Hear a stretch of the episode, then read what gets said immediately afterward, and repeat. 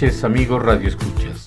Radio Arroyo al aire está el día de hoy en Islahuaca de Rayón y comentaremos con ustedes algunos de los sucesos históricos que seguramente quedarán en el recuerdo de los islahuaquenses.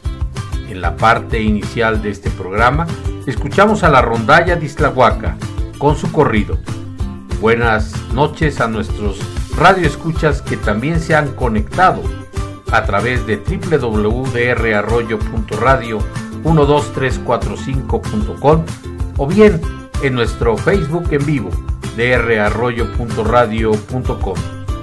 Hoy tendremos recuerdos de la historia de Islahuaca y conoceremos qué ha pasado en la vida cotidiana de este bello municipio. Nos acompañan en la música el Jaguar de Oro, que nació precisamente en la Universidad de Islahuaca, CEUI, punto importante en la economía de este terruño islahuaquense. Islahuaca, uno de los 125 municipios del Estado de México, tiene comunidades principalmente urbanas y una superficie de 337.187 kilómetros cuadrados y cuya cabecera municipal es Islahuaca de Rayón, uno de los principales comercios de la región. Este municipio ha percibido sucesos históricos como la Batalla de Islahuaca, episodio de la Guerra de Reforma, que tuvo lugar el 28 de septiembre de 1858 entre las fuerzas del Ejército Liberal y las fuerzas del Ejército Conservador. Otro hecho histórico fue el fusilamiento de Francisco López Rayón en 1815. Este municipio también fue cuna de diversos personajes ilustres, como lo fue el general Manuel Mondragón, quien fue militar mexicano, artillero del Estado y profesor del Colegio Militar en 1880, que diseñó un cañón de 70 milímetros, una carabina y el llamado fusil Mondragón. Otro personaje fue José Donaciano Morales y Miera Altamirano, quien fue un químico farmacéutico y profesor mexicano, quien nació el 24 de mayo de 1850 y murió el 1 de abril de 1929, y así lleva el nombre la Casa de la Cultura de este municipio. Fue maestro de la Facultad de Medicina de la Universidad Nacional. Sus investigaciones farmacológicas y de química y medicina le dieron el renombre internacional. Este bello municipio limita al norte con San Felipe del Progreso y Jocotitlán, al sur con Temoaya y Almoloya de Juárez, al este con Jocotitlán, Jiquipilco y Temoaya, y al oeste con Almoloya de Juárez y San Felipe del Progreso. Según el último censo, Islahuaca tiene una población total de 154 mil habitantes aproximadamente. La parroquia, llamada como Catedral Mazagua, es la mejor construcción de la provincia de Mazacuán y patrimonio cultural del Estado de México. El 27 de octubre de 1810, en Isla Huaca, el cura de Jocotitlán notifica al cura don Miguel Hidalgo y Costilla los edictos de excomunión en su contra, y por el arzobispo de México, el obispo de Valladolid y el santo oficio de la Inquisición. Así damos inicio a este programa dedicado a Isla Huaca.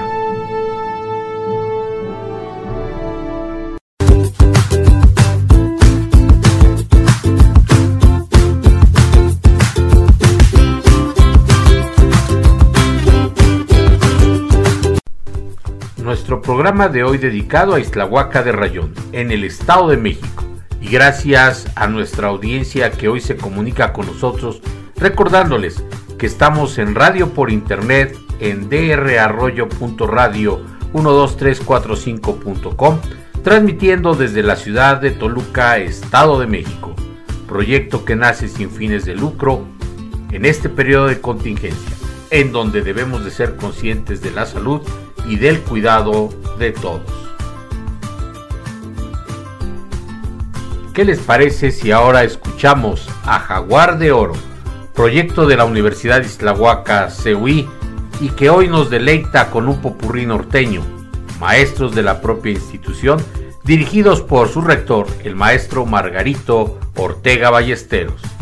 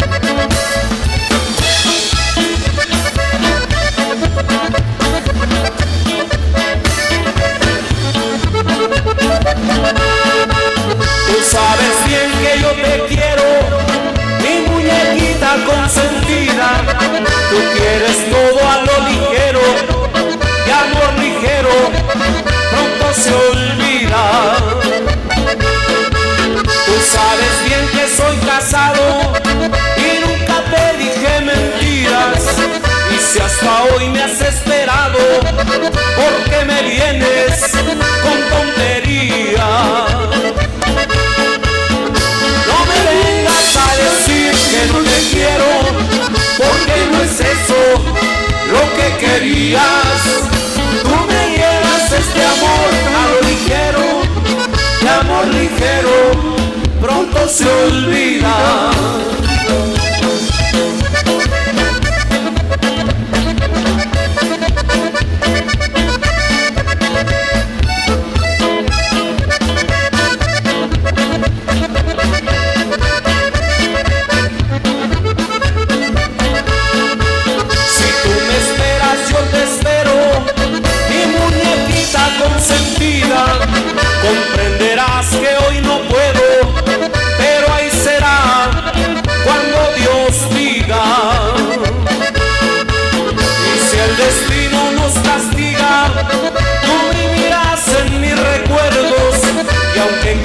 yo te quiero, pero no puedo, no vidita mía. No me vengas a decir que no te quiero.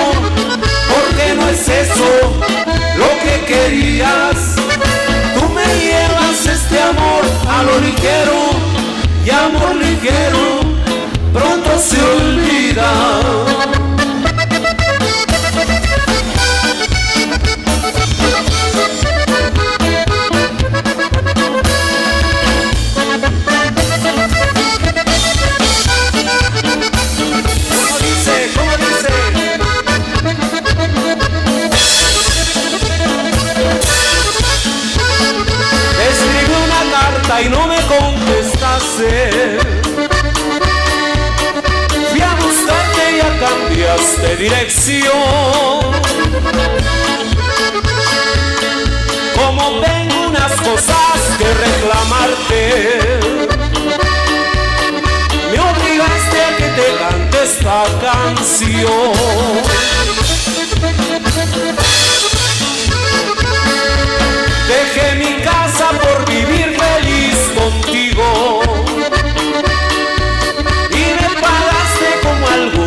pagan mal. Por tu culpa estoy viviendo de ahora.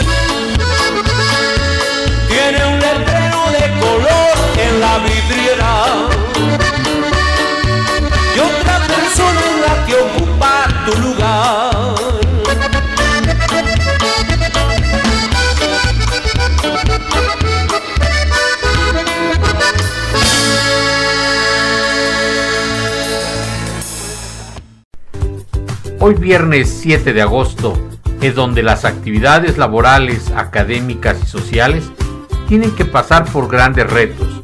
Radio Arroyo al aire, visitando otro municipio, y hoy ¿Qué les parece si seguimos escuchando algo más de la historia de este municipio del norte del Estado de México? Uno de los acontecimientos que ha dejado huella en la memoria de los habitantes de Islahuaca fue lo que ocurrió el 20 de enero de 1816, donde fue pasado por las armas el hermano menor de los Rayón, Francisco López. Sigue siendo motivo de recuerdo en la historia y orgullo entre los habitantes, por ser uno de los hechos históricos de gran relevancia a nivel nacional, donde ocurrió un suceso ligado a la independencia de México. Ahora bien, en la tradición de los islahuaquenses, este acontecimiento es objeto de orgullo e identidad entre sus habitantes. El hecho de haber elevado la nomenclatura política de este municipio durante la segunda mitad del siglo XIX a la categoría de Villa de Islahuaca de Rayón, como homenaje al fusilamiento de uno de los mártires de la independencia, perecido en este lugar, don Francisco López Rayón. Después de los efectos de las reformas borbónicas suscitadas en el año de 1786, la administración de las provincias de la Nueva España comenzaron a sufrir cambios significativos al interior de las instituciones políticas en esa época.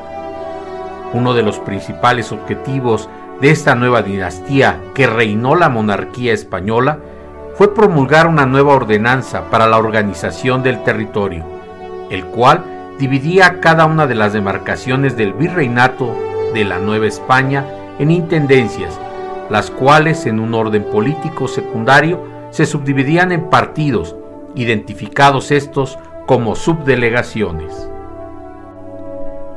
Es así que el pueblo de Islahuaca, por ser cabecera política de partido, adquiere la nomenclatura de subdelegación, con base al decreto del 18 de noviembre de 1788, dejando a un lado su anterior denominación política de alcaldía mayor.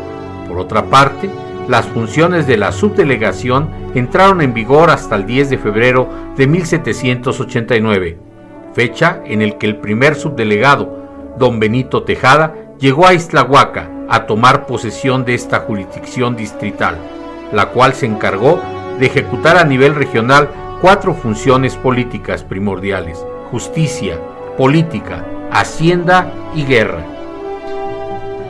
En esta noche donde nos volvemos a saludar y agradeciendo a quienes nos siguen escuchando, ahora El Jaguar de Oro con No Volveré de Manuel Esperón y Ernesto Cortázar. Que sigan disfrutando este programa hecho para ustedes.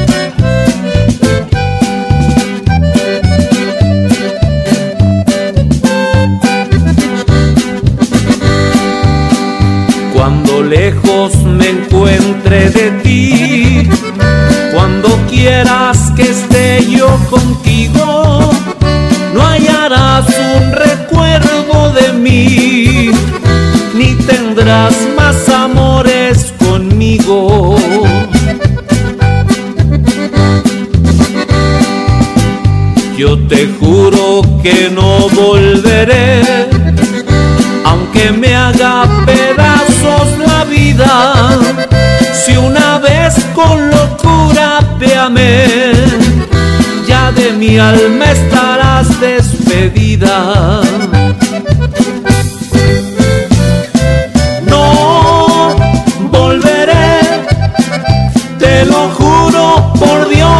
me mira, te lo digo llorando de rabia, no volveré. volveré.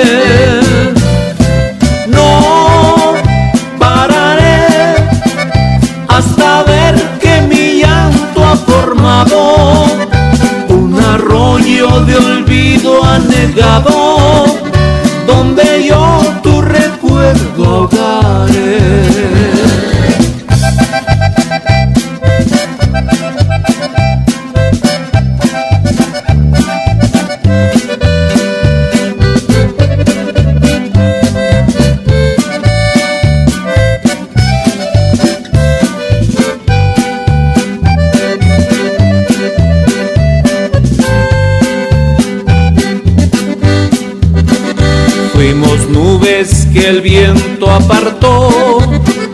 Fuimos piedras que siempre chocamos, gotas de agua que el sol resecó, borracheras que no terminamos.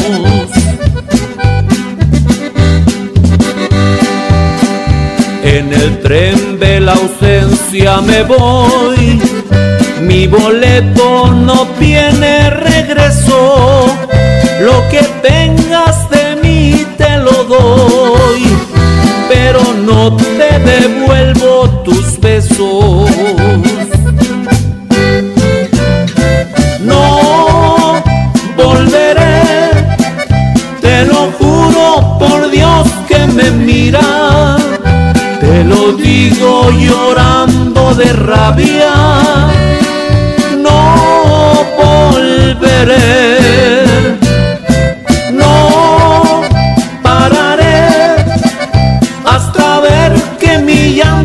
formado un arroyo de olvido anegado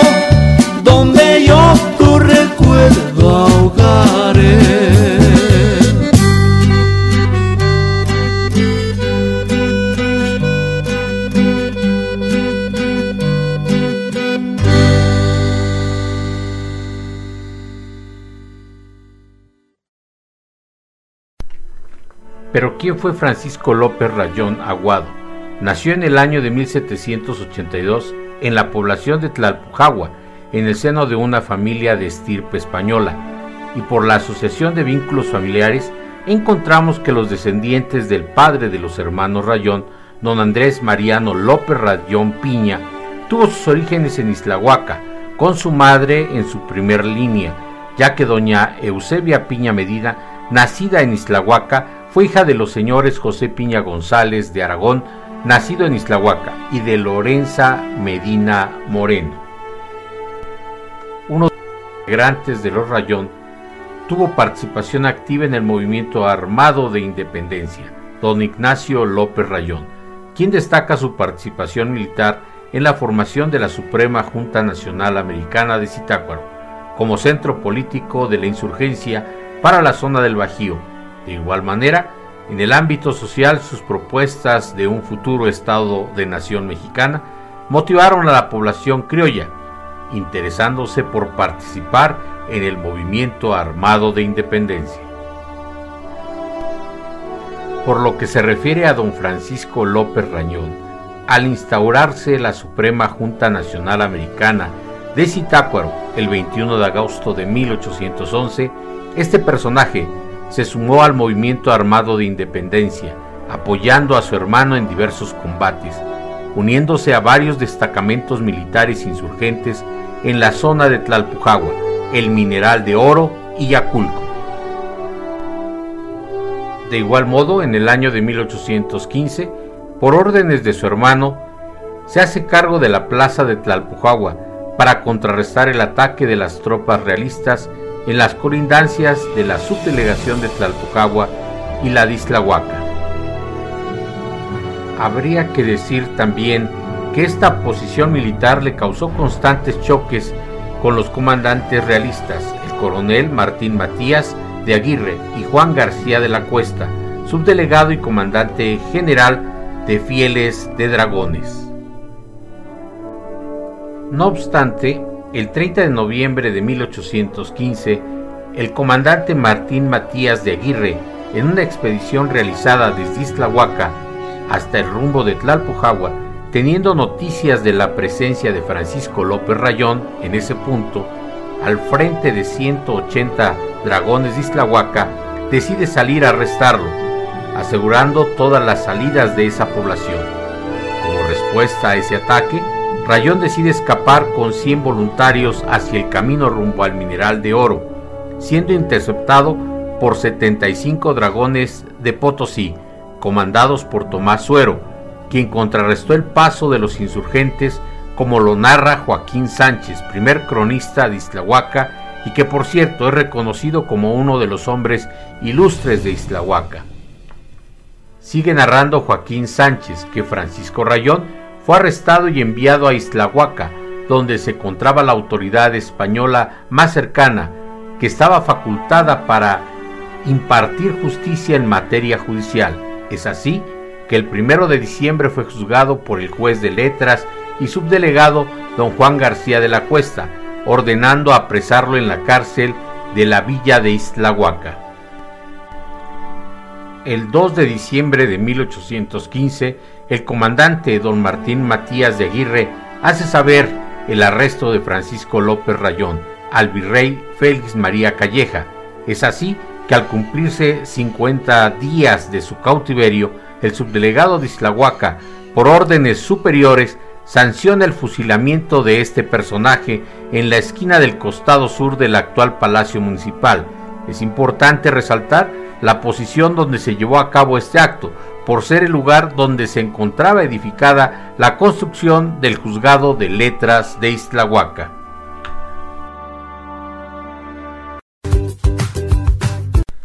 Estamos disfrutando este programa y ¿qué les parece si como lo hemos escuchado en programas anteriores, hoy, gracias a Mundo Adimensional, con el escritor fantasma, nos relata la leyenda de la bruja de Islahuaca.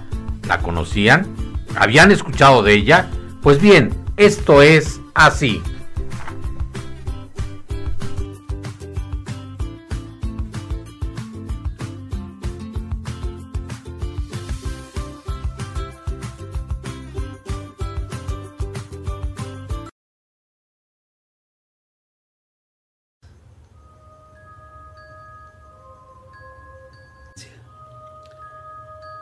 Las historias y leyendas forman parte ya desde hace mucho tiempo de nuestra cultura.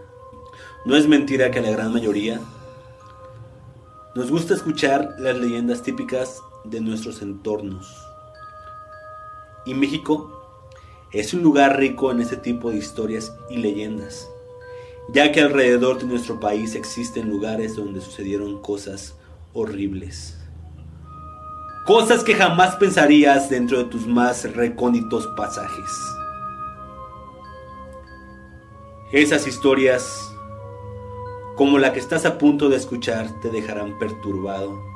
Y créeme, le quitarían el sueño a más de uno. Sin más preámbulos, comencemos.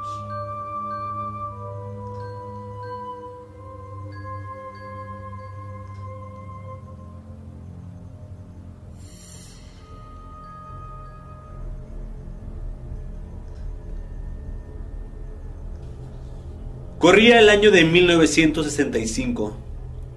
Sería cercana a Islahuaca en Estado de México. Apenas algunas casas de adobe se comenzaban a levantar.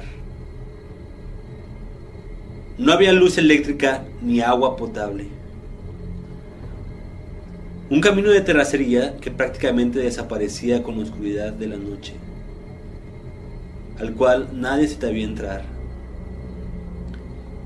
ya que en cuanto anochecía, era muy fácil perderse tomando veredas equivocadas que conducían hacia las milpas.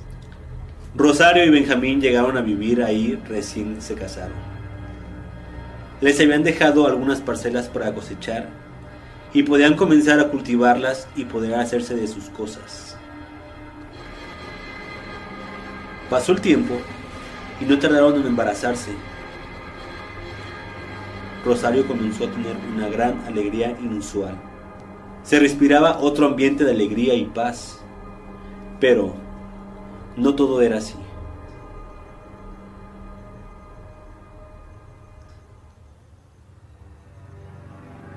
Al caer las seis de la tarde, los grillos comenzaban a cantar y el silencio se hacía más pesado. Rosario le había pedido a Benjamín que pusiera ventanas de madera porque escuchaba a lo lejos algunos chillidos que pensaba eran de algún animal y eso le atemorizaba demasiado. Benjamín así lo hizo. Solo dejó unos pequeños agujeros en medio de las ventanas para poder ver hacia afuera en caso de que sea necesario. El tiempo pasó y el día del nacimiento de su primogénito llegó. Pero al contrario de lo que esperaban, no lloró. El bebé abrió inmediato sus grandes ojos, parecidos a los de la madre, y no emitió sonido alguno. Aún así, fue la alegría de ambos y el orgullo de Benjamín por ser varón. Rutila, la vecina más vieja, advirtió a Rosario, que mientras no lo bautizara pusiera unas tijeras abiertas debajo de la almohada del pequeño Vicente, ya que corría el riesgo de que las brujas, atraídas por su inocencia, vinieran a chuparle el alma y el niño moriría. Todas le contaron su experiencia de que al caer la noche, los chillidos que se escuchaban provenían de unas pequeñas bolas de fuego que se alzaban en medio de la oscuridad. Rosario no comentó nada. Su silencio habitual se hizo presente. Rutila pensó para sí. Advertida estás. Una mañana Rosario despertó a Benjamín en medio de gritos. El pequeño Vicente ya no estaba en su montón de cobijas. Benjamín enloqueció. Abrió la puerta que entrancaba por dentro de la casa. No se explicaba cómo pudieron haber entrado. Las ventanas de madera estaban perfectamente cerradas y sin signos de haber sido abiertas. Benjamín buscó y buscó, preguntó con las vecinas y ninguna le supo dar razón.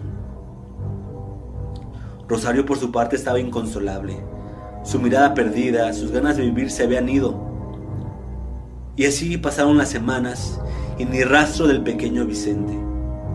Ambos tuvieron que regresar a su vida cotidiana sin poder superar la desesperación por la desaparición del pequeño Vicente.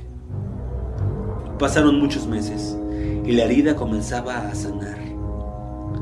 Una mañana de verano, Rosario le da la noticia a Benjamín. Iban a tener otro bebé. Una mezcla de sabor agridulce los invadió. En esta ocasión Benjamín extremó precauciones Pocas veces dejaba sola a Rosario. Mandó a traer a su hermana Tomasa para que éste fuera a cuidar a Rosario. Pasaron los meses y estaban a días de que naciera la pequeña esperanza. Así la nombrarían ya que fue lo que les trajo nuevamente a su vida. Aún con el dolor de la pérdida de Vicente, pero con la alegría de un nuevo comienzo.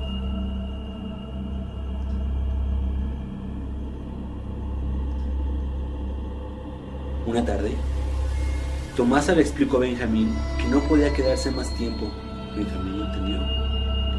Y la acompañó a la terminal de autobuses para que ella se fuera. Pero sin antes dejar encerrada a Rosario. Para que nadie pudiera hacerle daño en su ausencia. Regresa a casa. Atareado por la caída de la noche, Apenas se alcanzaba a ver el camino de terracería. Si no fuera porque se lo sabía de memoria, seguro se hubiera perdido. Enseguida toca la puerta para que Rosario le abra. No encuentra respuesta, se empieza a impacientar, comienza a tocar muy fuerte y nadie le responde. Corre a buscar ayuda a la casa más cercana ubicada a medio kilómetro de su casa. Regresa con Felipe y su hijo Santiago. Ambos logran derribar la puerta que se encontraba entrancada por dentro. No había nadie. La casa apenas iluminada por una vela, ni rastros de rosario.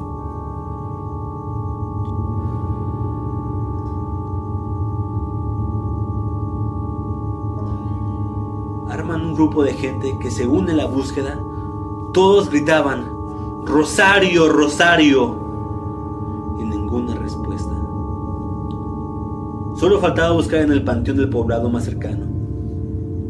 Pero Benjamín se decía a sí mismo, es imposible que Rosario pudiera caminar tanto con el peso de estómago de casi nueve meses. Casi se da por vencido. Pero un extraño presentimiento lo invade. Enseguida le dice a Felipe que lo acompañe. Felipe, algo temoroso, lo anima a que siga en la búsqueda en la mañana. La luz de la luna parece ser su cómplice, ya que al despejarse y asomarse radiante, al menos deja ver un poco el dentro de la oscuridad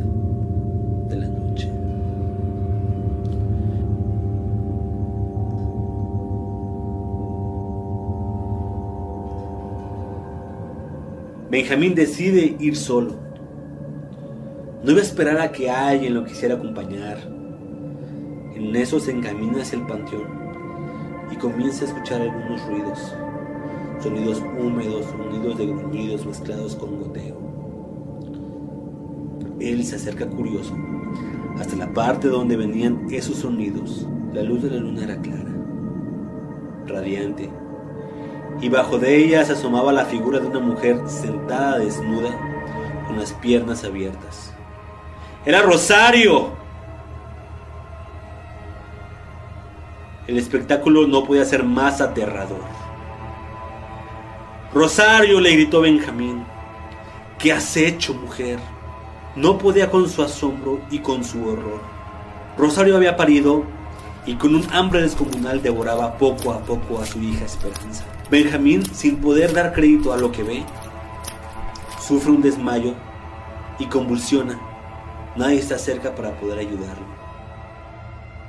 Rosario, con la vista fija hacia el cuerpo de Benjamín, deja los últimos pedazos sobrantes del pequeño cuerpo del bebé. Saca un hacha que llevaba consigo y de un tajo le corta la cabeza a Benjamín. Después hace lo mismo con las extremidades del cuerpo inerte del que hasta hace un momento era su esposo. Ella comienza a comerlo poco a poco.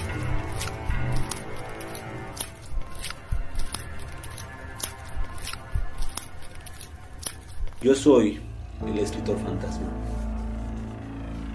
Hasta la próxima.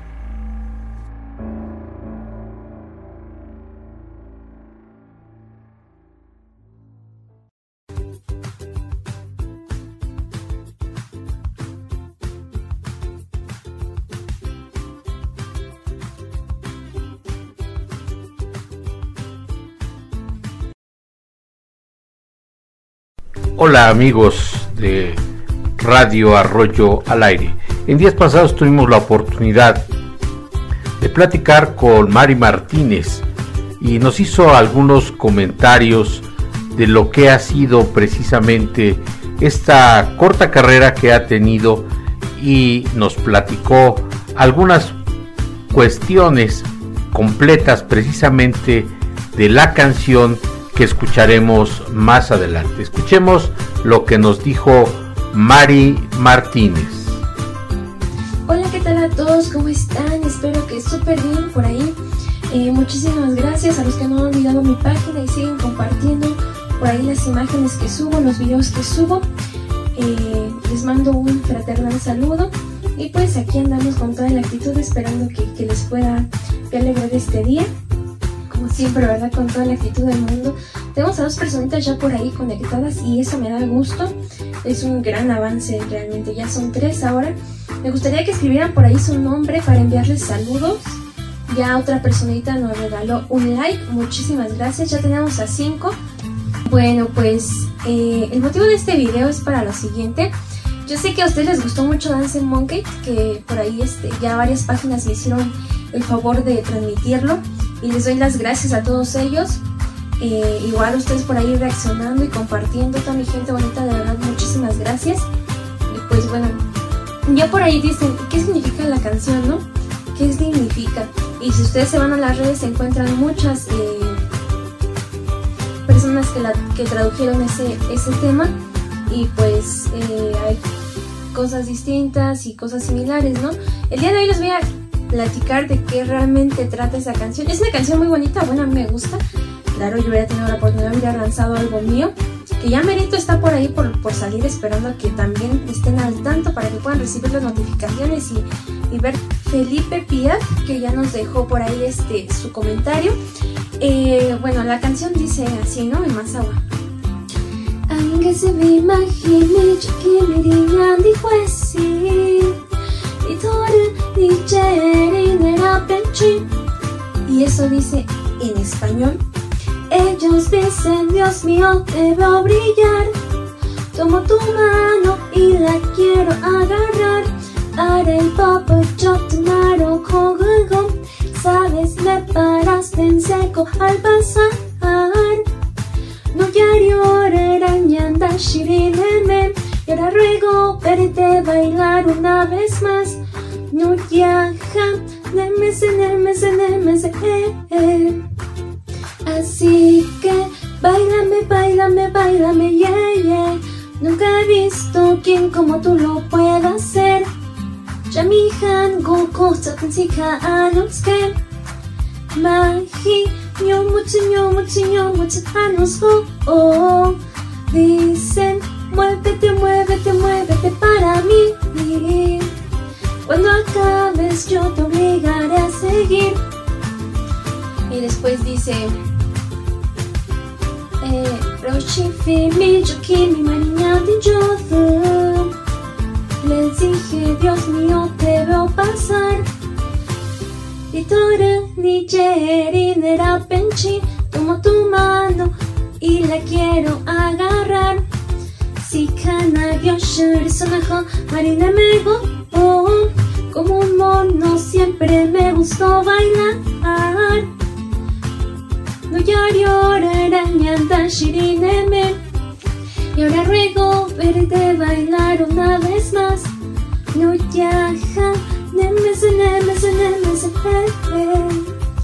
Así que Bailame, bailame, bailame, yeah, yeah.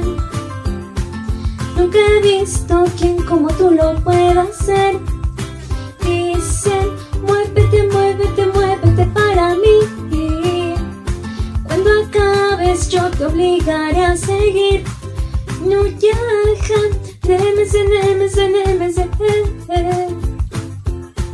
Jamihan goko tansika anotske.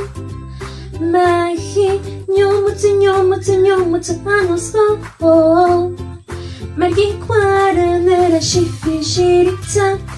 Bueno, eh, más o menos eso es a grandes rasgos lo que dice la canción. Les invito a que compartan también este video porque a mí se me hace un detalle muy bonito también que compartan de mi página y igual de las demás que me están apoyando, pero también de mi página, no sean mala onda, porque también, y pues bueno. Gracias Mari Martínez aquí siguiendo esta trayectoria que tienes y que obviamente, como lo hemos mencionado, eres originaria del oro y una gran estudiante. Y el día de hoy, bueno, pues queremos preguntarte, ¿Qué nuevos proyectos tienes en puerta? Platicarles vienen nuevos proyectos.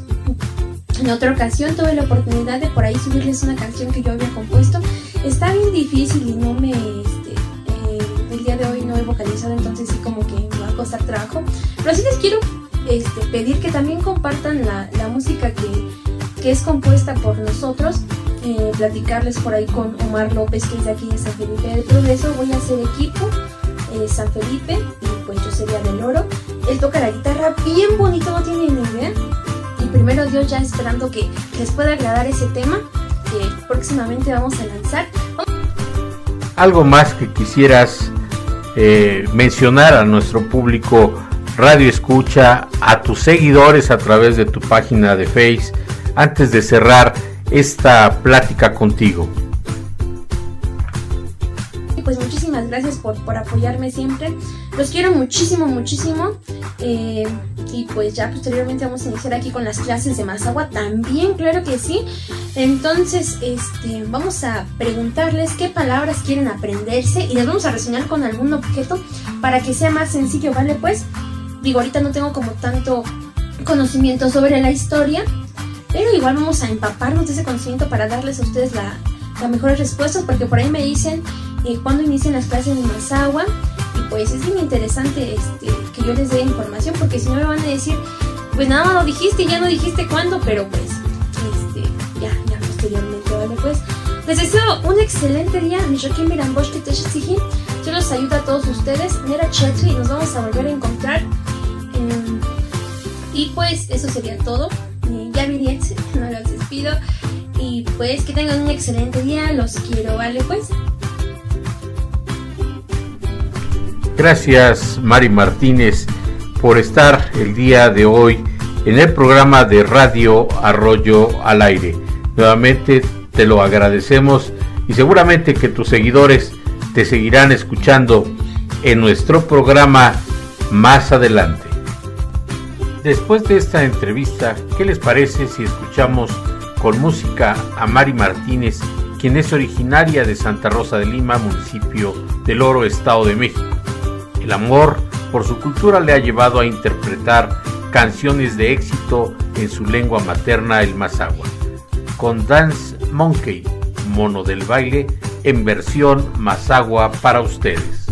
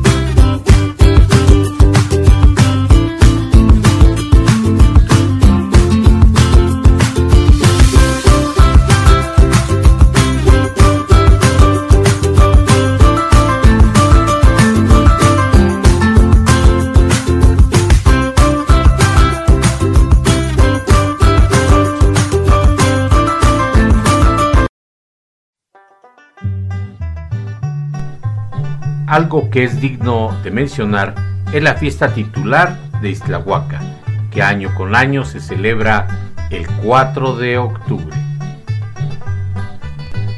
La fiesta titular de la cabecera municipal va relacionada con la religiosa del santo titular San Francisco de Asís el 4 de octubre.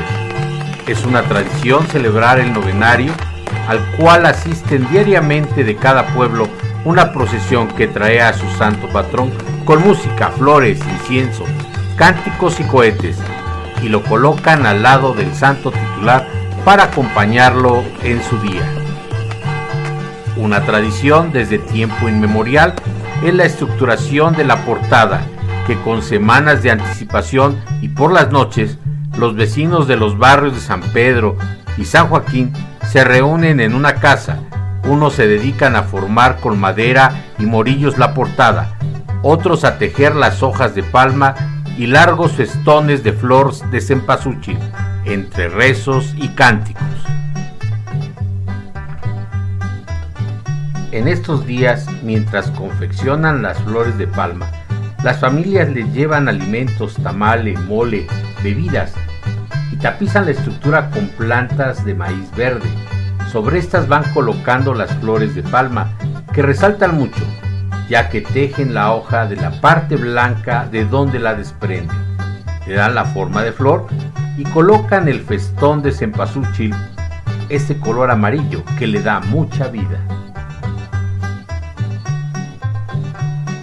Una vez terminada en un nicho colocan una pequeña imagen del santo titular y el 3 de octubre a las 3 de la tarde el estallido de cuetones significa la señal para que se reúnan los vecinos en los barrios e iniciar la procesión, llevando a hombro la portada, recorriendo 3 o 4 kilómetros del barrio de San Pedro a la iglesia del centro de Islahuaca. Este recorrido lo hacen hombres se interesan por tener el privilegio de cargar un tramo sobre la carretera que va de Islahuaca a Jiquipilco. La gente se va agregando por las distintas calles de la población hasta llegar al atrio de la parroquia, en donde frente a la puerta principal la colocan con mucha algarabía.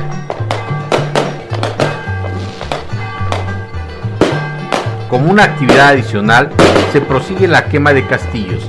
En esta feria se reúnen los distintos grupos de danzantes que aún existen en algunas comunidades.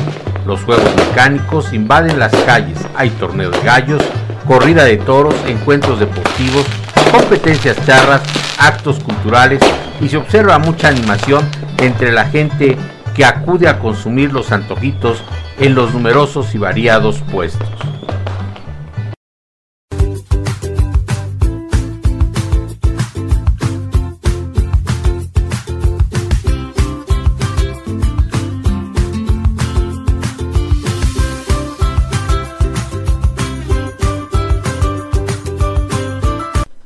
La rondalla de Islahuaca nos acompaña y nos interpreta en esta noche fabulosa desde la ciudad de Toluca y transmitiendo este programa de Islahuaca la melodía Bola de Cristal de Germán Morris.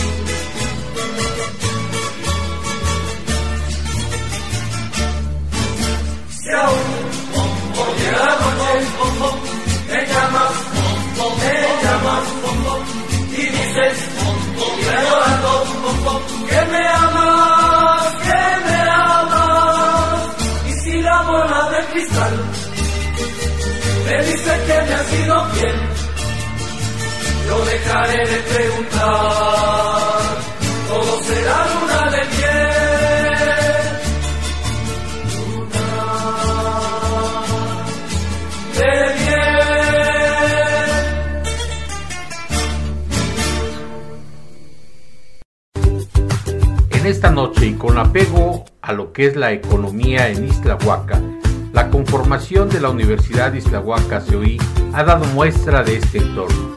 Y qué mejor escuchar a su propio rector sobre lo que ha sido esta institución y las metas a futuro. Gracias al maestro en Derecho Margarito Ortega Ballesteros por permitirnos este audio que fue realizado en la Semana Profesiográfica del Centro Universitario de Islahuaca Campus Toluca.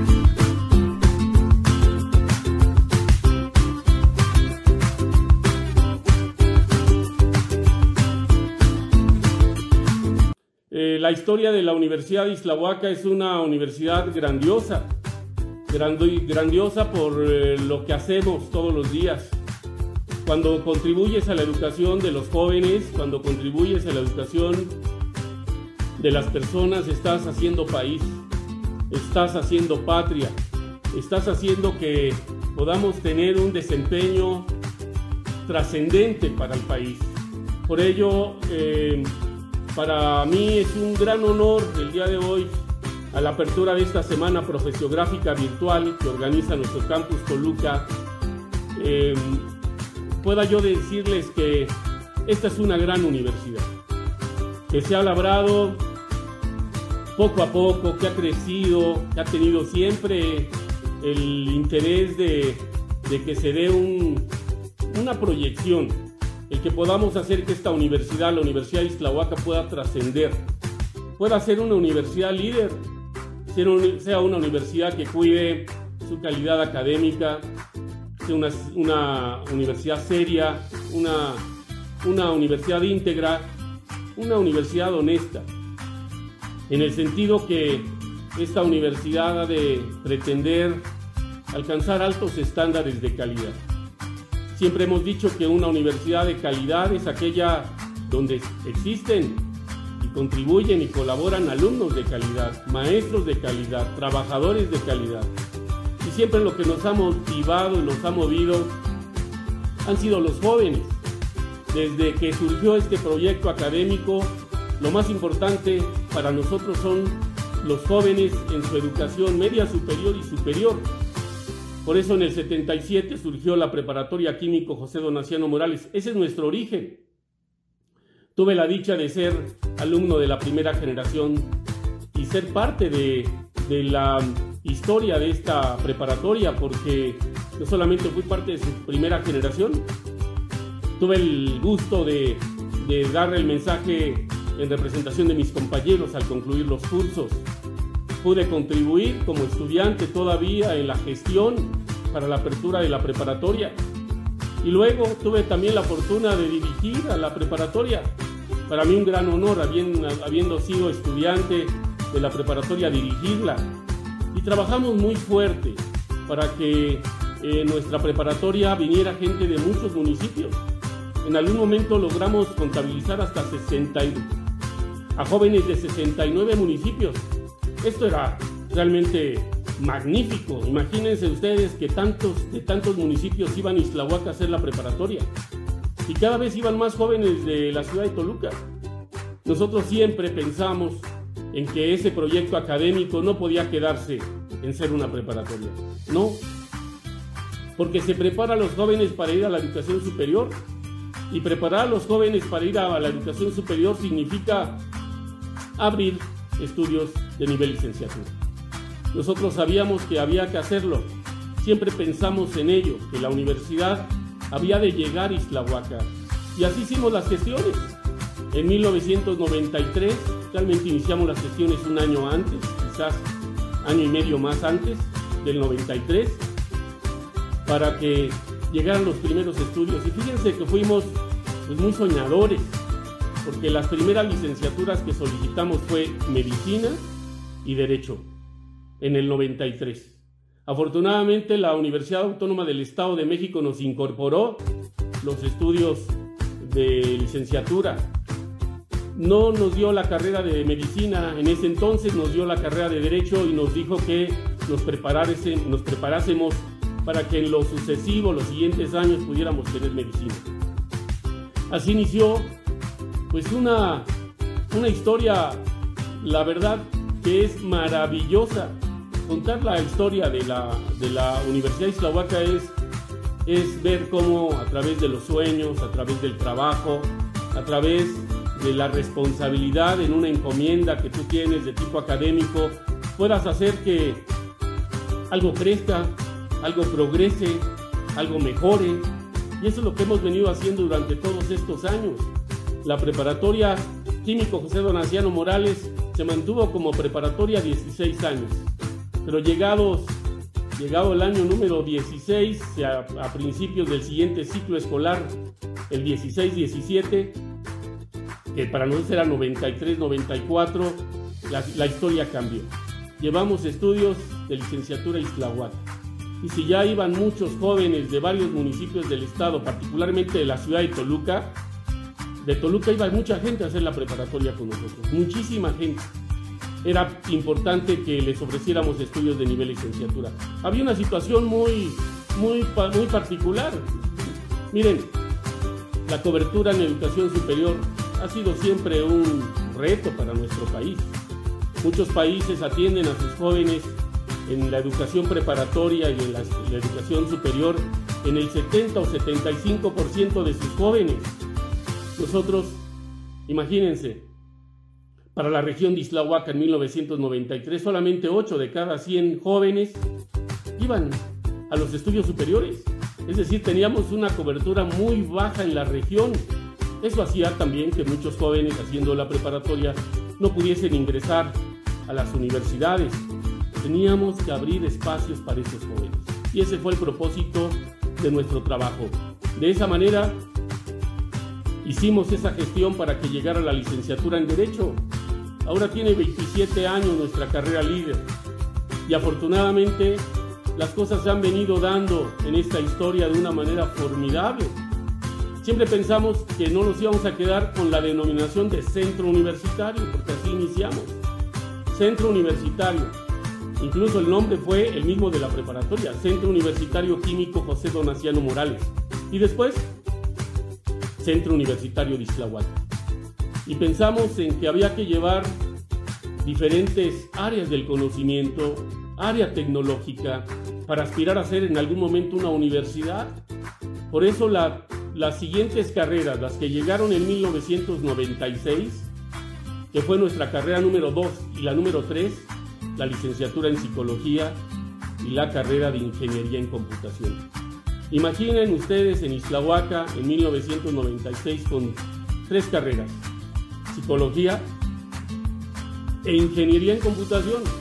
Había sí en ese momento una gran demanda por esos estudios informáticos. La verdad estábamos viendo cómo el cambio del país estaba registrando y del mundo.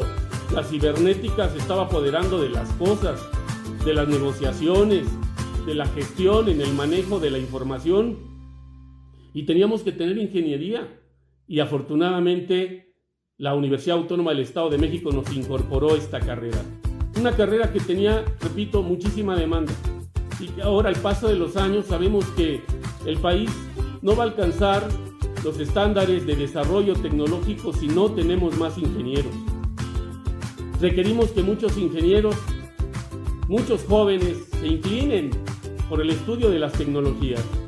De pronto las matemáticas siguen espantándonos, pero una vez que conoces las ingenierías, lo importante de las áreas duras, la físico, matemática, todas las áreas que tienen y exigen ahí, ven cuánto ustedes pueden crear, innovar y, apostarle al desarrollo del país. Nosotros iniciamos en, 96, en el 96 con incidente en, en computación y creemos que fue un gran acierto. Sí, ya teníamos en todo caso estas tres licenciaturas y, y pues sí, empezamos solamente con cuatro naves en la preparatoria, cuatro edificios. Y para llevar a derecho tuvimos que construir dos más, uno para la preparatoria, que eran sus oficinas, y el primer edificio de derecho. Es decir, teníamos una institución pequeña en lo físico, en la infraestructura, pero sabíamos que nos íbamos a autoexigir a crecer en lo físico, en lo material, en la infraestructura, porque queríamos también ofrecer esos estudios cada vez con mayor, con mayor eh, empuje, con mayor fuerza, con mayor eh, atractivo para los jóvenes de la región. Así es que nos faltaba el área económica administrativa, que también en esos años tenía un gran auge, la carrera de administración y la carrera de contaduría. Y la solicitamos a la Universidad del Estado y nos la incorporó en 1991. Así ya teníamos, así ya teníamos cinco carreras: Derecho, Psicología, Ingeniería en Computación, Contaduría y Administración. Y había que trabajar muy fuerte había que trabajar muy fuerte para seguir ampliando la oferta educativa porque los jóvenes de la región norte del estado requerían que tuviésemos más opciones profesionales y nosotros también sabíamos que teníamos que sumar el talento de otras especialidades para que se sumasen a ese proyecto universitario. En el 2001 solicitamos que pudiéramos ofrecer los estudios de lenguas, Así que firmamos un convenio de colaboración con la UAM para que el CELE de la UAM pudiera tener una extensión en Islahuaca y también lo conseguimos. Esto ocurrió en el 2001 y después empezamos a diseñar nuestros propios planes y programas de estudio. Teníamos la necesidad de que se viera también el talento, la formación académica plena de los académicos de la Universidad de Islahuaca para crear nuestros propios programas de estudio que los diseñáramos en la Universidad de Islahuaca, que el área de, eh, de diseño curricular y el área de los especialistas en diferentes áreas pudiéramos pensar en nuestros propios planes y programas de estudio. Y así lo hicimos. Para 2005 ya habíamos presentado nuestra solicitud a la Secretaría de Educación Pública para tener las carreras de arquitectura y de criminólogía. Había de parte nuestra un enorme esfuerzo por tener arquitectura de años atrás. Habíamos buscado por muchos medios alcanzar esta, esta incorporación y decidimos crear nuestros propios planes y programas de estudio. Así que los primeros creados por nosotros fue esos planes de arquitectura y criminología. En el Estado de México no, había, no había la carrera de criminología. Fuimos los primeros en aperturar la carrera de criminología en el Estado de México. Hoy, por fortuna, la Universidad de Islahuaca, eh, y gracias a la trascendencia de nuestra Facultad de Criminología, hoy tenemos la presidencia del Consejo Nacional de Instituciones de Enseñanza Criminológica en la Universidad de Islahuaca. Me honro en presidirlo, igual como presido la Red Iberoamericana de Ciencias Forenses y Criminología, una institución que alberga a universidades latinoamericanas y de España y también el, el CIECRIM que alberga a cerca de 27 universidades del país, a las más prestigiosas. Es decir, la Universidad de Islahuaca se ha empeñado también por generar un, un liderazgo, un liderazgo estatal, un liderazgo nacional y estamos desde luego en la intención de que en este mundo globalizado no podemos sino estar interactuando, vinculándonos con universidades americanas, europeas, asiáticas, con las que tenemos convenios de colaboración. Así es que una vez que llegó arquitectura y criminología, había que sumarle. Ya para entonces la Universidad de Islahuaca había construido varios edificios. Recuerdo mucho cuando aperturamos el campus de Guiletes en Islahuaca. Ese predio que en el 2006 nos permitió tener su primer edificio. Recuerdo que los alumnos que se fueron a ese primer edificio de, de Reguiletes decían que estaban fuera de la civilización porque estaba 800 metros más allá de donde estaba el último edificio de lo que llamamos nuestro campus central. Pues eh, ha pasado el tiempo del 2006 a esta fecha, 14 años, y hemos visto cómo ese campus Reguilete se ha transformado. Ahora se dice que los que están en la civilización son los de Campus Reguiletes y no los que estamos en Campus Central, porque ahí está nuestro centro histórico, el centro histórico de la escuela preparatoria. De tal forma que eh, después de la llegada de arquitectura y de criminología, el siguiente año, en el 2006, llegaron dos nuevas carreras. Afortunadamente la UAM nos incorporó la licenciatura en comunicación y la licenciatura en diseño gráfico. Ahí inauguramos, todavía recuerdo que inauguramos eh, de esos cuatro edificios del edificio P, el primero construido en Campus Reguiletes, una parte. Todavía nos hacía falta construir dos edificios, cosa que ocurrió porque después de la llegada de diseño gráfico y de comunicación, al siguiente año pudimos eh, llevar la licenciatura de gastronomía. Y recuerdo mucho cómo estábamos llevando las estufas y todos los enseres, los muebles para los laboratorios de, de gastronomía en el 2007 entre había llovido mucho recuerdo que los chicos de la primera generación nos ayudaron a, instalar sus equipos. Y, llevamos a cabo una ceremonia también ya estaba terminado todo el edificio P. Llevamos una ceremonia para aperturar los estudios de gastronomía.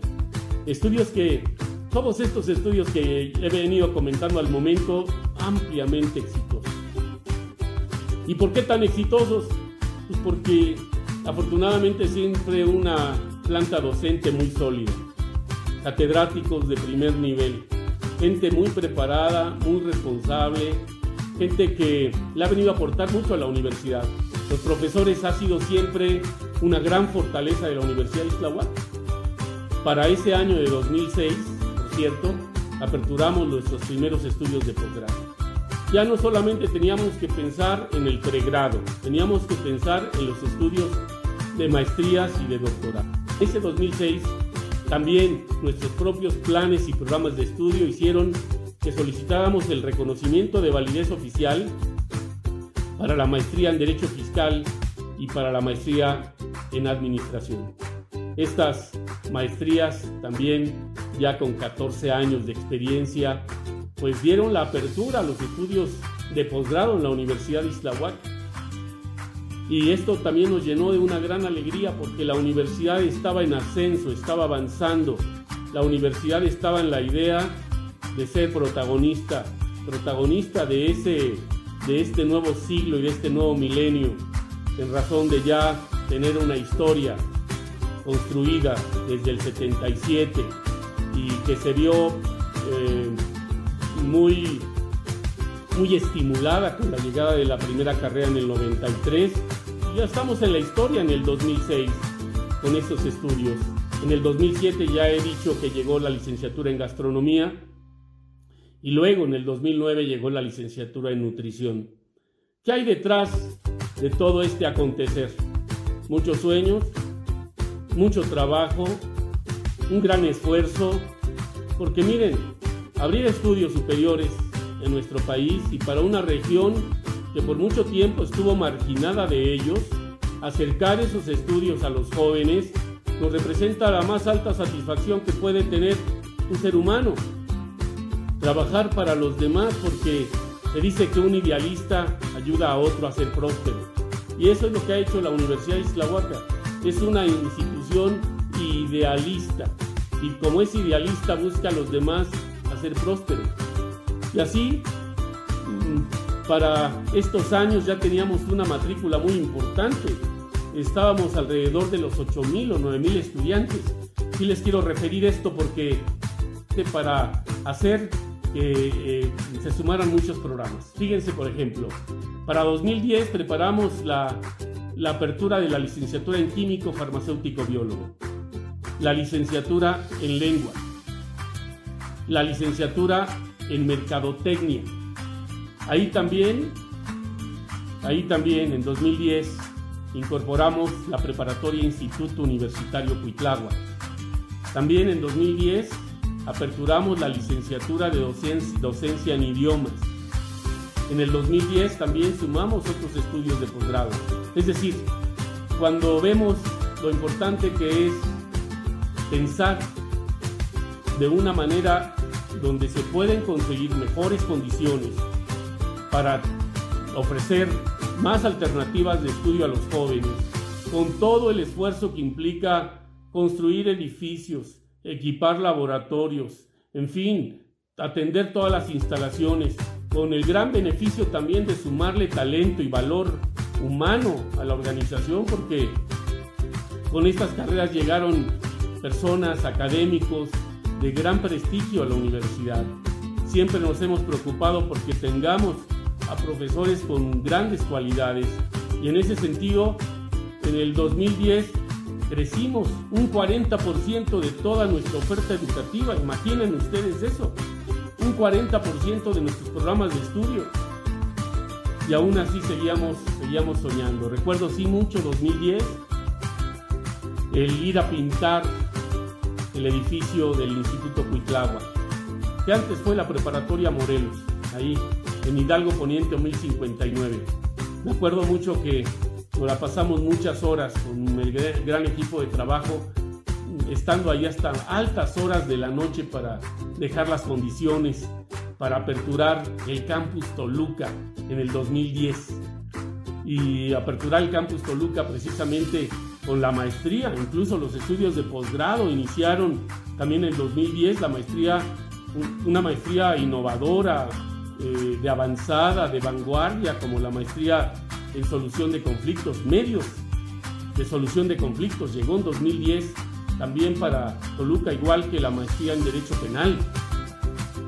Si ven todo el esfuerzo realizado durante estos años, a mí y seguramente a, la ingeniero Mercedes Vieira, al maestro Nicodemo Flores Vichis, al maestro Gustavo Mondragón, Mondragón Espinosa, a todos los directores que me han apoyado desde un inicio, a la doctora Concepción Molina Alcántara, al maestro Rogelio Díaz Salgado, a la maestra Luz María Suárez González, al maestro Bogar González y González, al maestro, me, me estoy acordando del maestro Héctor Villaseñor Maldonado, que me apoyó en Ingeniería en Computación en su inicio, en fin, a la maestra Karina Valderas Pérez, a la maestra Karina Matías Garza, al maestro Netzin Valdés Mercado, al, al doctor Andrés Bernal Barraza, a todos los directivos, a la maestra Alicia Rendón Domínguez, al maestro José Ángel Maldonado Molina, eh,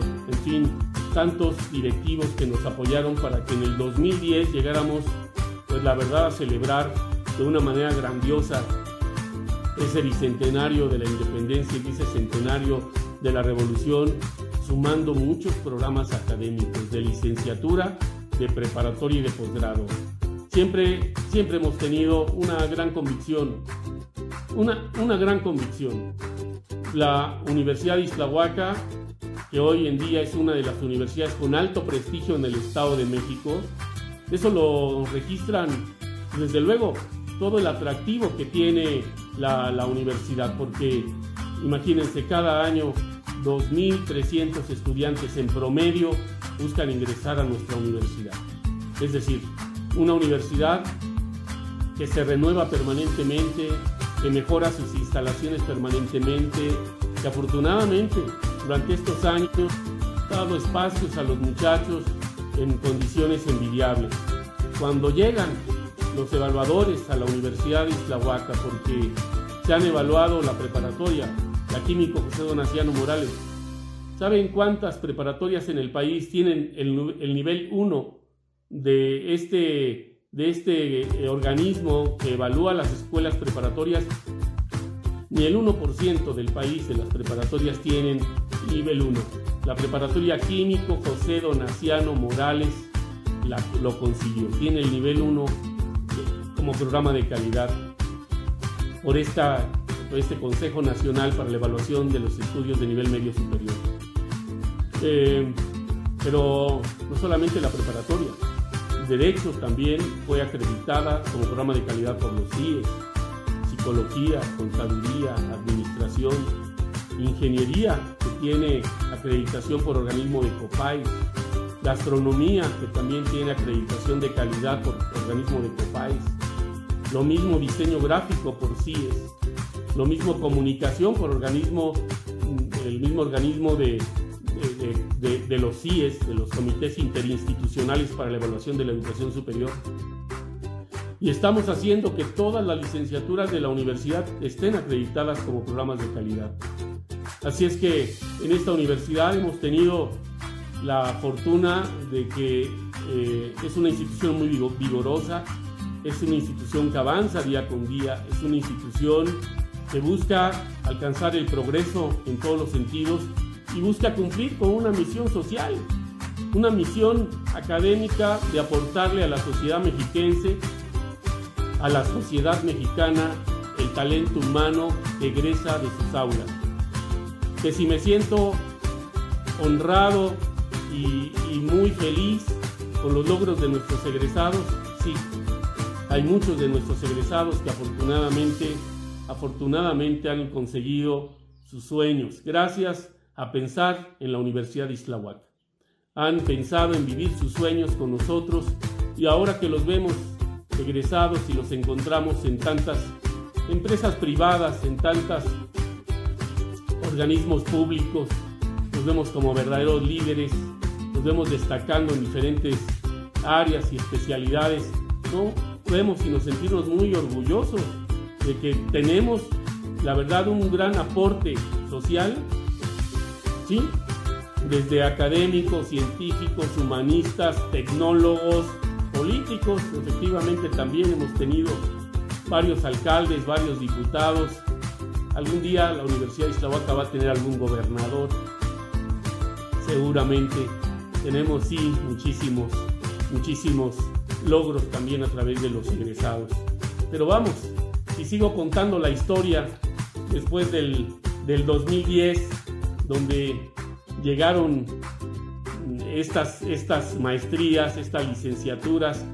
Sí quiero decirles que también pensamos en los doctorados.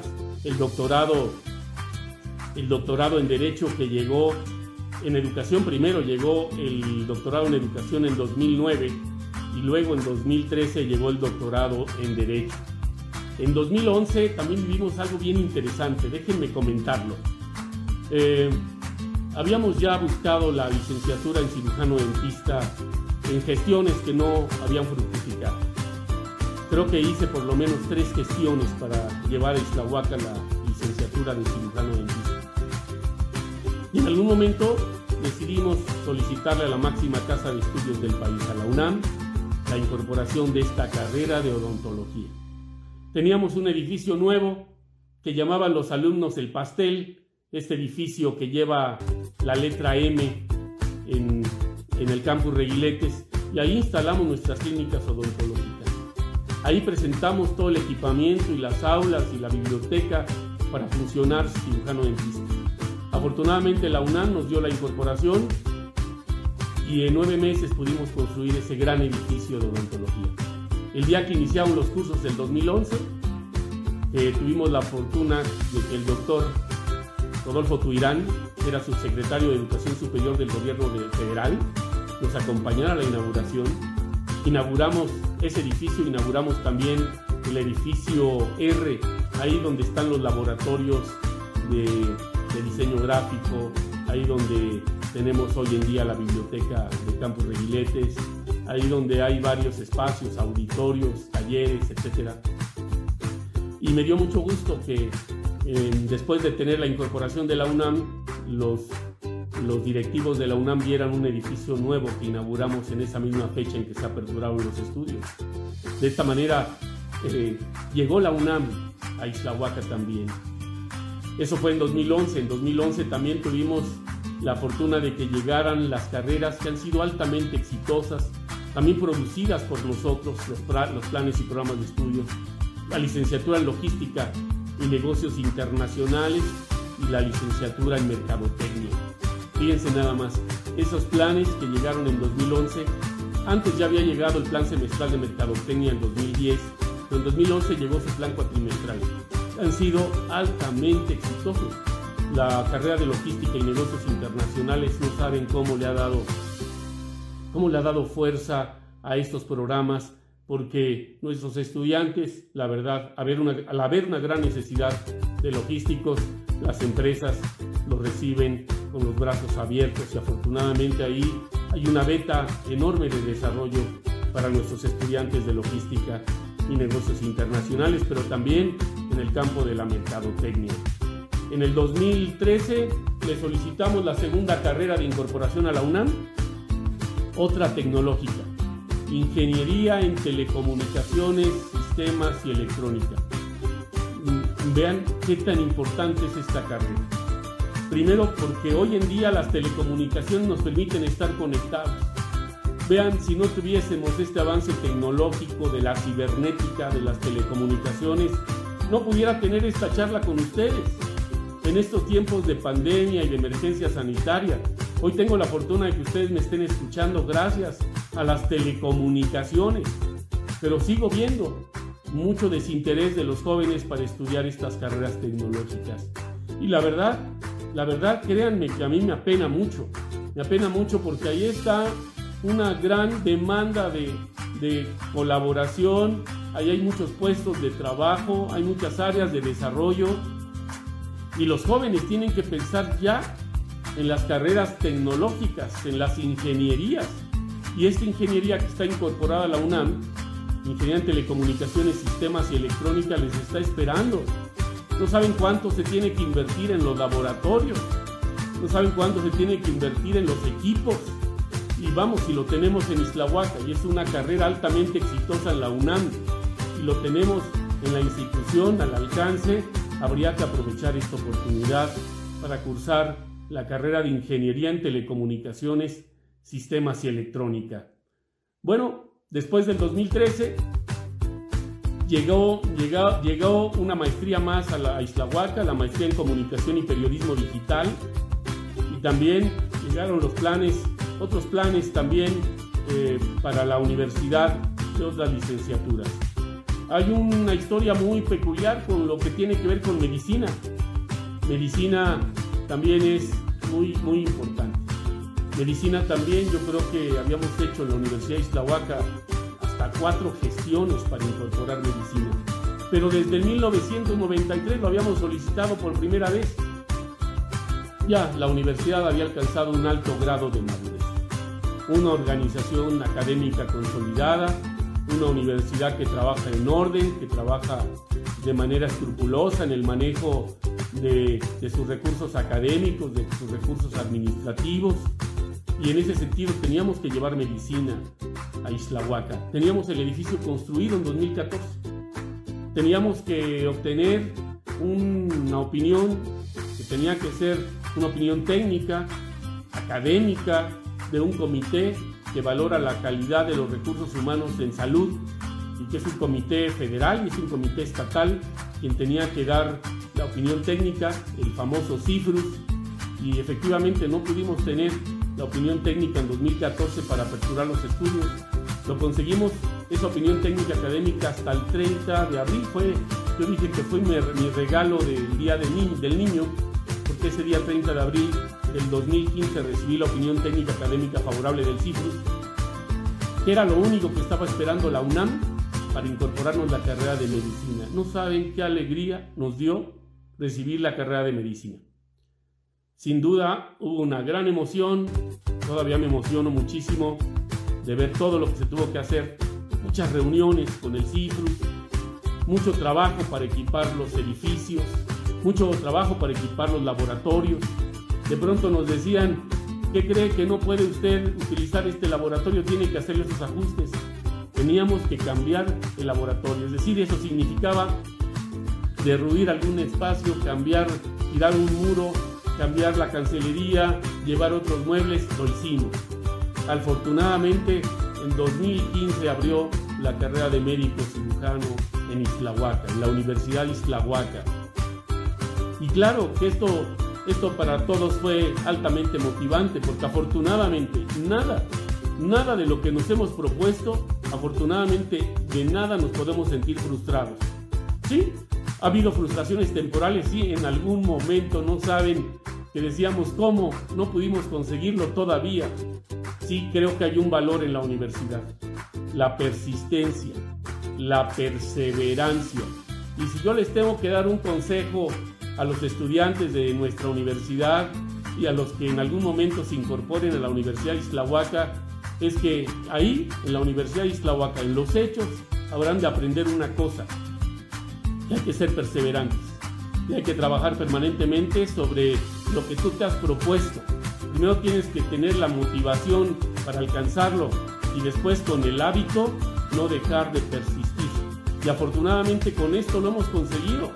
La Universidad Islahuaca en 2015 abrió la carrera de medicina, pero seguíamos pensando en más opciones profesionales. ¿Por qué? Pues porque por ejemplo, una universidad también tiene que llevar las humanidades y tiene que llevar las artes, si no tampoco es universidad. Por eso pensamos en la licenciatura en música, en la licenciatura en, danza folclórica, por eso pensamos en la licenciatura en diseño de modas, en la licenciatura en entrenamiento deportivo y cultura física.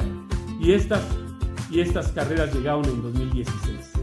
En este año tenemos el gusto de ver egresar a nuestras primeras generaciones de diseñadoras y diseñadores de modas, de entrenadores deportivos. En este año tendremos la, fortuna de ver egresados de estas licenciaturas que son eminentemente humanísticas y que tienen mucho que ver desde luego con el arte, con la cultura. Y también a eso tenía que aspirar la universidad. En 2017 incorporamos la carrera de educación. Fue en todo caso la licenciatura en educación la carrera número 25 25 carreras profesionales, 10 maestrías, 2 doctorados, el Centro de Enseñanzas de Lenguas, el Centro de Enseñanzas de Idiomas, este Centro de Enseñanzas de Idiomas que también entre 2011 y 2012 pudimos tener los reconocimientos de validez oficial de estudios de la SEP para entregar certificados precisamente para quienes tienen el nivel de, un, nivel básico e intermedio de inglés, de francés, de italiano. El CI, el Centro de Enseñanzas de Idiomas también, es un programa más de la universidad. Esto hace que estemos administrando cerca de 43 programas académicos en la universidad, en sus dos campus, el campus Islahuaca y el campus Toluca.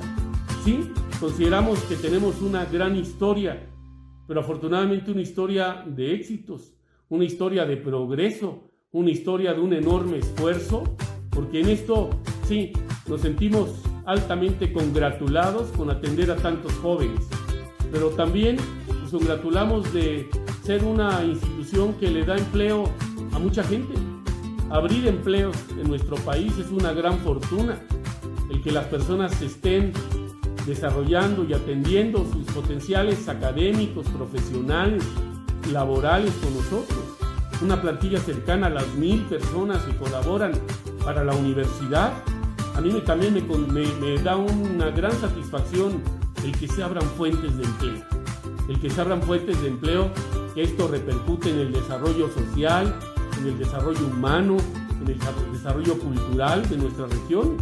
Nosotros le aportamos mucho a la región del norte del estado, en lo educativo, en lo cultural, en lo científico, en lo tecnológico y también gracias a ese impulso educativo hay un desarrollo económico para la región, hay un desarrollo económico para el municipio de Islahuaca.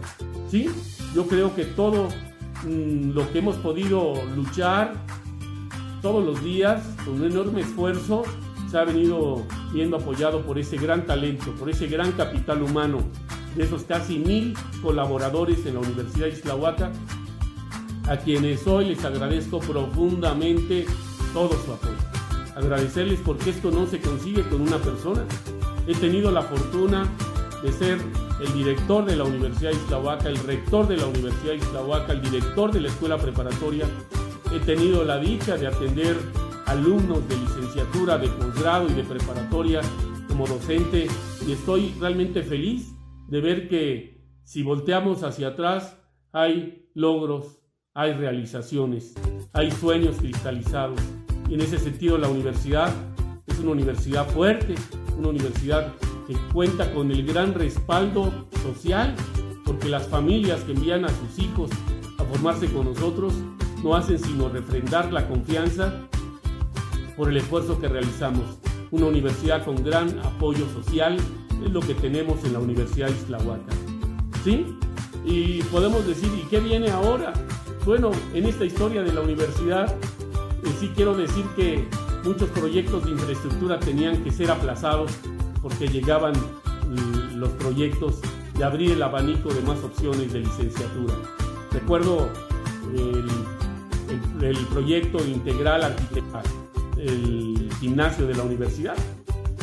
Pasaron varios años después de que se tuvo ese proyecto arquitectónico completo para echarlo a andar porque había que atender antes otros proyectos. Pero cuando abrimos medicina, inauguramos nuestra alberca, una alberca semiolímpica, ¿verdad? Hermosa, que le da pues un matiz muy especial porque sí cuesta mucho trabajo, mucho trabajo tener, tener una, una alberca climatizada como la tenemos que es para el disfrute de los estudiantes.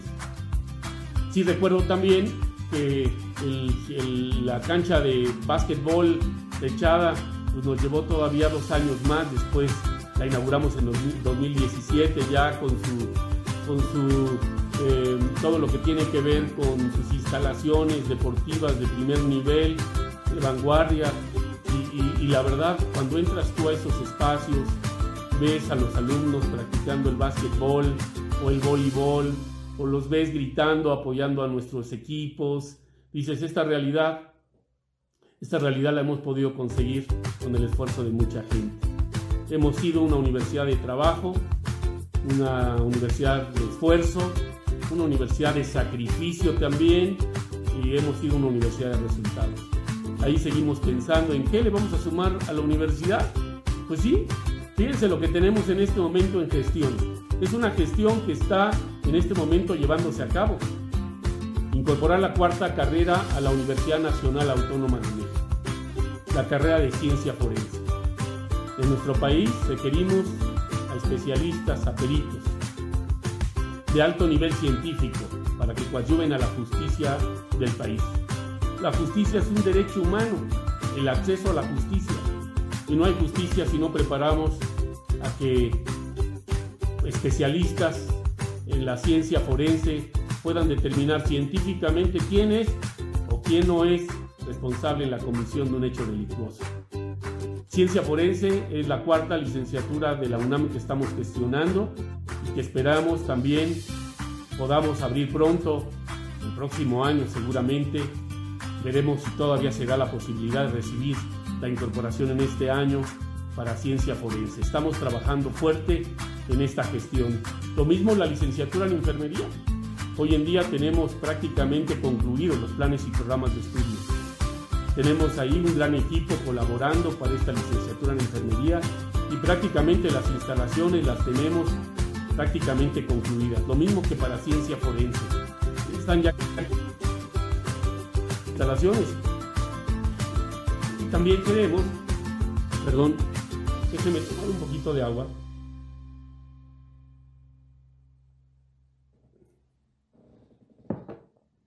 También queremos abrir la carrera de diseño y arte digital.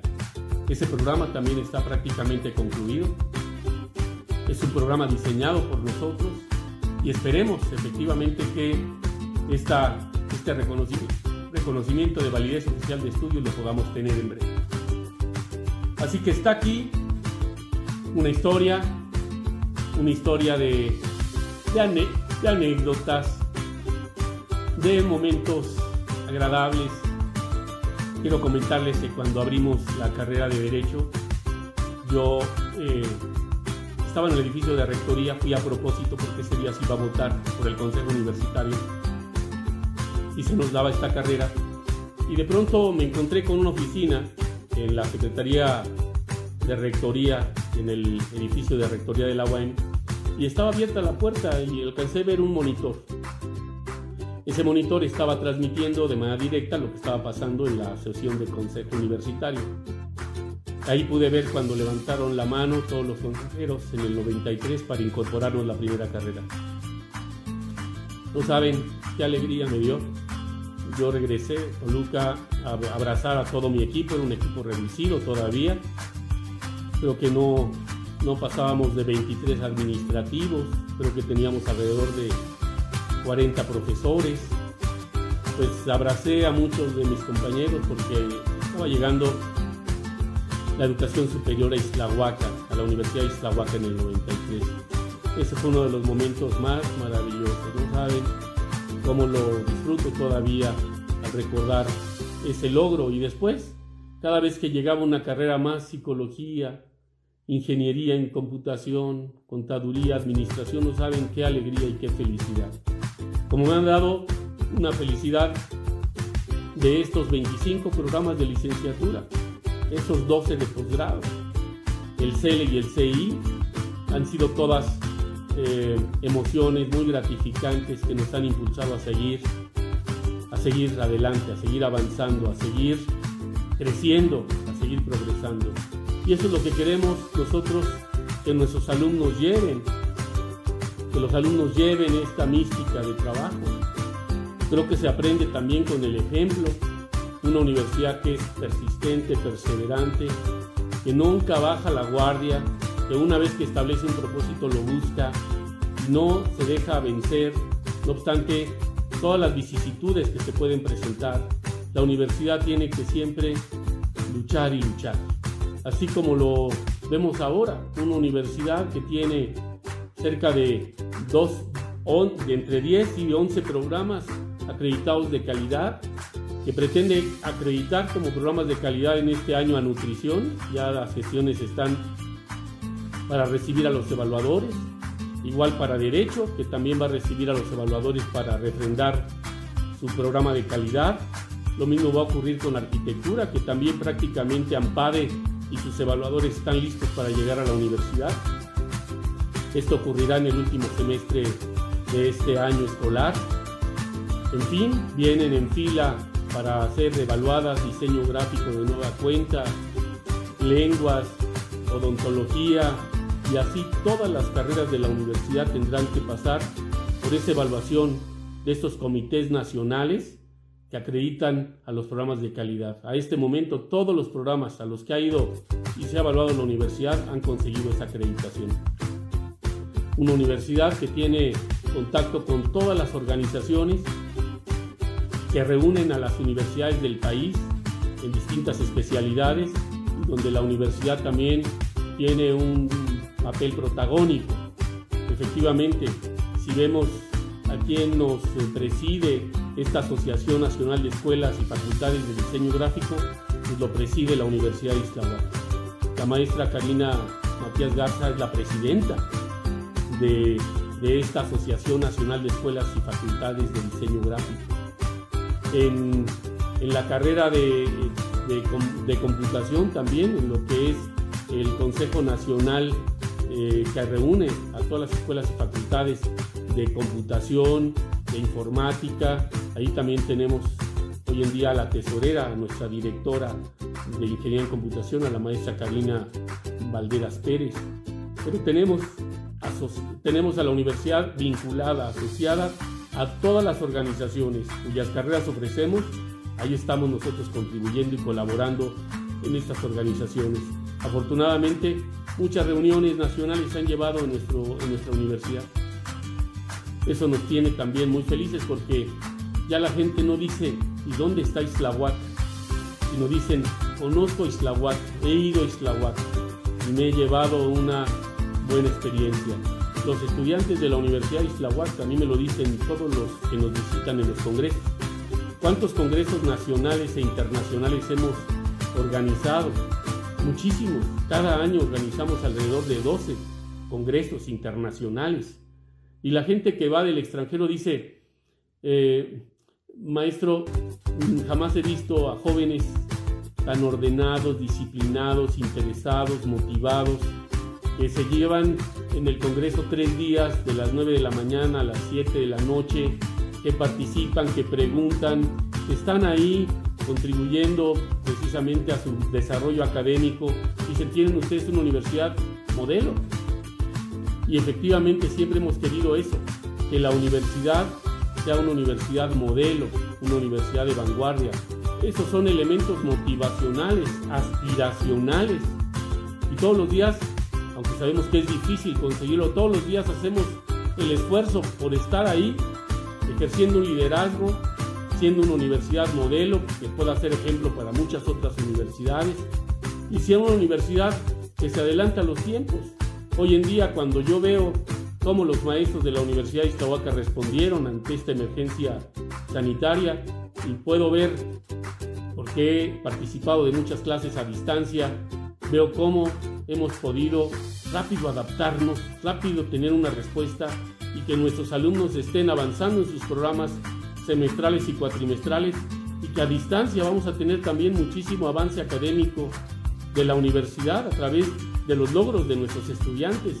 Yo estoy realmente feliz por ver precisamente que la Universidad de Islahuaca salió a ofrecer educación a distancia por esta emergencia sanitaria y lo está haciendo muy bien. Hay extraordinarios resultados a este momento y estoy seguro que así va a ocurrir. Así es que yo quiero invitarles a los jóvenes que me escuchan, que están por terminar la preparatoria, o a los padres de familia que nos están escuchando, o a nuestros profesores, a nuestros trabajadores, a nuestros amigos que nos están escuchando, que puedan considerar a la Universidad Islahuaca, para que en el próximo ciclo escolar puedan acompañarnos en esta gran aventura académica. Aventura académica en lo que concierne a que queremos ser una universidad que todos los días mejore, porque nuestro sistema de gestión de calidad a ello nos lleva a la mejora continua. Un sistema de gestión de calidad que se instauró desde el 2011, que se fortificó en nuestro plan, en nuestro plan, en nuestro plan institucional perdón, de, desarrollo, nuestro PDI de 2012, y que está por terminar los primeros ocho años de su vigencia y donde el sistema de gestión de calidad ha aportado tanto a la Universidad de Islahuaca. Primero, por tener a procesos académico-administrativos bajo la norma ISO 9001-2015. Tenemos en este momento 15 procesos eh, que son realmente importantes y relevantes para los servicios a los estudiantes, están bajo esa norma ISO y están certificados por estas empresas eh, internacionales que evalúan los sistemas de gestión de calidad. También en ese sentido hemos logrado reducir en mucho los tiempos para elaborar un certificado, para, para gestionar un título profesional, para hacer una gestión de trámites de preinscripción, inscripción, reinscripción. Hemos avanzado mucho para también gestionar con agilidad certificados de práctica profesional, certificados de servicio social. Hemos avanzado mucho en la evaluación de profesores, hemos avanzado mucho en lo que es el reclutamiento, la selección y la contratación de profesores y de administradores. Es decir, el sistema de gestión de calidad vino a cambiar la vida a la universidad. Una universidad que trabaja bajo norma, bajo norma de calidad, bajo un sistema de gestión de calidad. Y eso lo tenemos afortunadamente acreditado y certificado y recertificado a través de esas empresas internacionales que evalúan estos sistemas de gestión de calidad. Aquí al maestro Bogar González mi gratitud también por todo su apoyo al estar al frente de esta dirección de planeación y de calidad de la Universidad de Islahuaca. Yo quiero invitarles entonces a los que me escuchan, ahí están 25 opciones profesionales, ahí están nuestras dos preparatorias. La preparatoria Instituto Universitario Cuitláhuac de nuestro campus Toluca, y ahí está también la preparatoria químico José Donaciano Morales, que está por cumplir 43 años. Creo que tenemos todo para ofrecer calidad, seriedad, responsabilidad y atención. Siempre le he dicho a mi equipo de trabajo que todos tenemos que ser amables, que dar una atención de calidad significa atender también con calidez, con respeto, con amabilidad. Yo disfruto tanto de saludar a nuestros estudiantes, disfruto tanto de escucharlos, disfruto tanto de acompañarlos.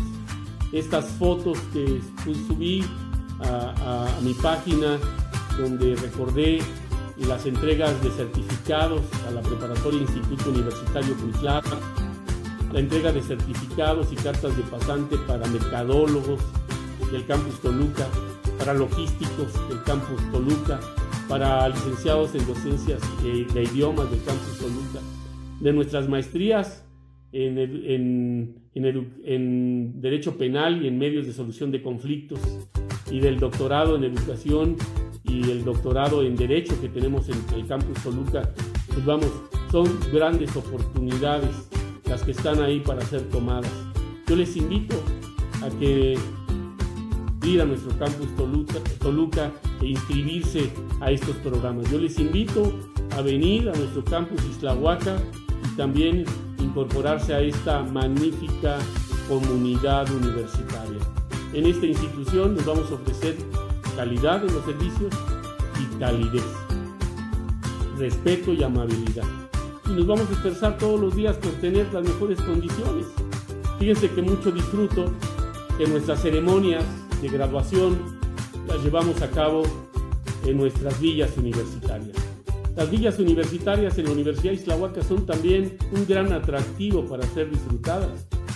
La villa universitaria en Islahuaca que son las Acacias, un rancho que perteneció a Mario Moreno Cantinflas.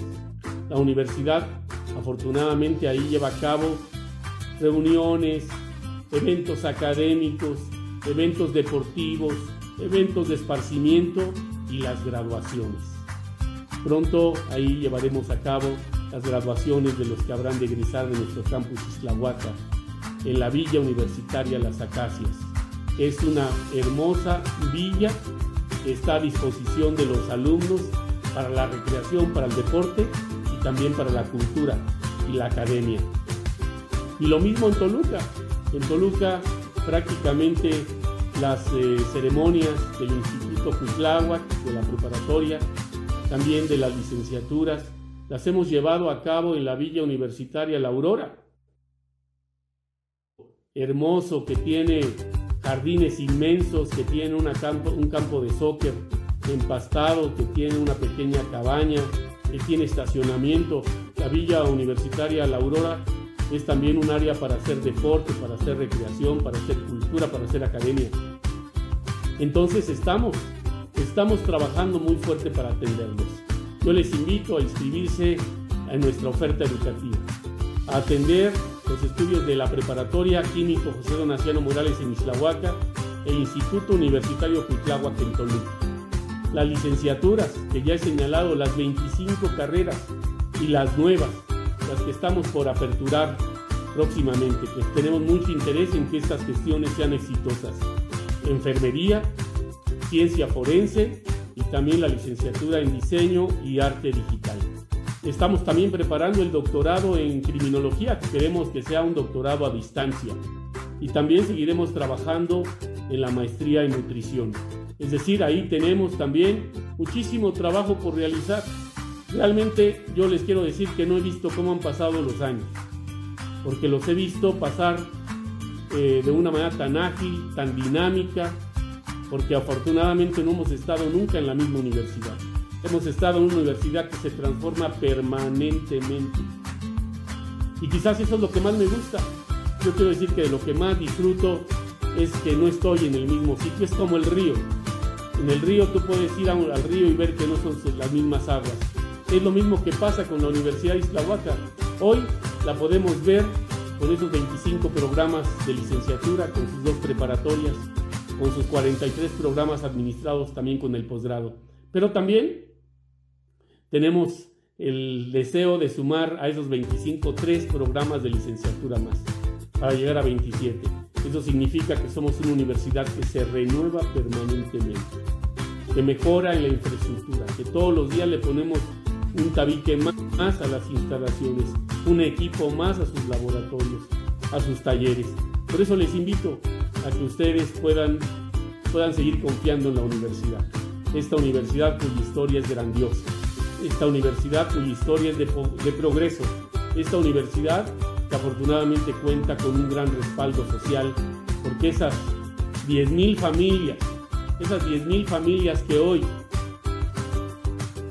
ojos cifrados en el desarrollo académico de la Universidad de Islahuaca, es su principal, su principal fortaleza. Esta fortaleza del apoyo social, del apoyo familiar de estos jóvenes que afortunadamente viven y disfrutan del orgullo jaguar de la identidad jaguar, lo que nos enorgullece. Así es que muchísimas gracias a todas y a todos por seguir esa transmisión. Presentar a la Universidad Islahuaca no es tan sencillo. Hacer una historia en tan poco tiempo no es tan sencillo. Seguramente estoy omitiendo cosas muy importantes y seguramente estoy omitiendo a personas muy importantes que nos han apoyado para alcanzar estos logros. A todos les pido una disculpa si los he omitido pero considerarán que siendo esto espontáneo y haciéndolo en este momento con las limitaciones del tiempo a veces es muy complicado hacerlo. Así es que muchísimas gracias por su atención. He estado muy feliz esta institución que busca hacer un trabajo íntegro en todos los sentidos, en el académico, en el ético, en el moral. Esta institución es una institución académico que busca sobresalir esta institución les va a recibir con los brazos abiertos si es que deciden continuar con nosotros, a los que terminan la preparatoria con nosotros y a los que no son de nuestra preparatoria. Miren, estoy seguro que van a vivir los mejores años de su juventud con nosotros. Los mejores años en la preparatoria Huitlagua, en la preparatoria José Donaciano Morales. Y si hacen los estudios de licenciatura con nosotros, ya verán ya verán cómo se van a llevar los mejores años de su vida. Por el contacto humano de nuestros profesores, por la calidad académica de nuestros profesores, por la calidad de nuestras instalaciones y por este esfuerzo que tenemos siempre por ser una universidad modelo, social y de vanguardia.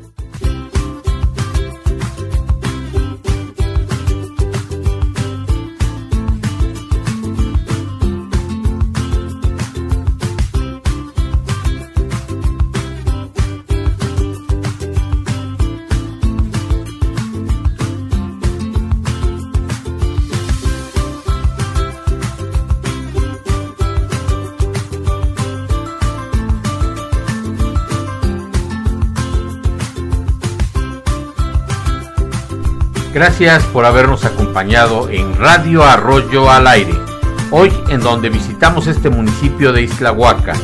Siempre estaremos atentos a sus comentarios por nuestras redes sociales. Y si ustedes así lo permiten, Huaca tendrá un segundo programa en donde estaremos recorriendo más de su historia, cultura y tradición. En la producción, Dulce Arroyo. Se despide su amigo David Arroyo. Hasta la próxima.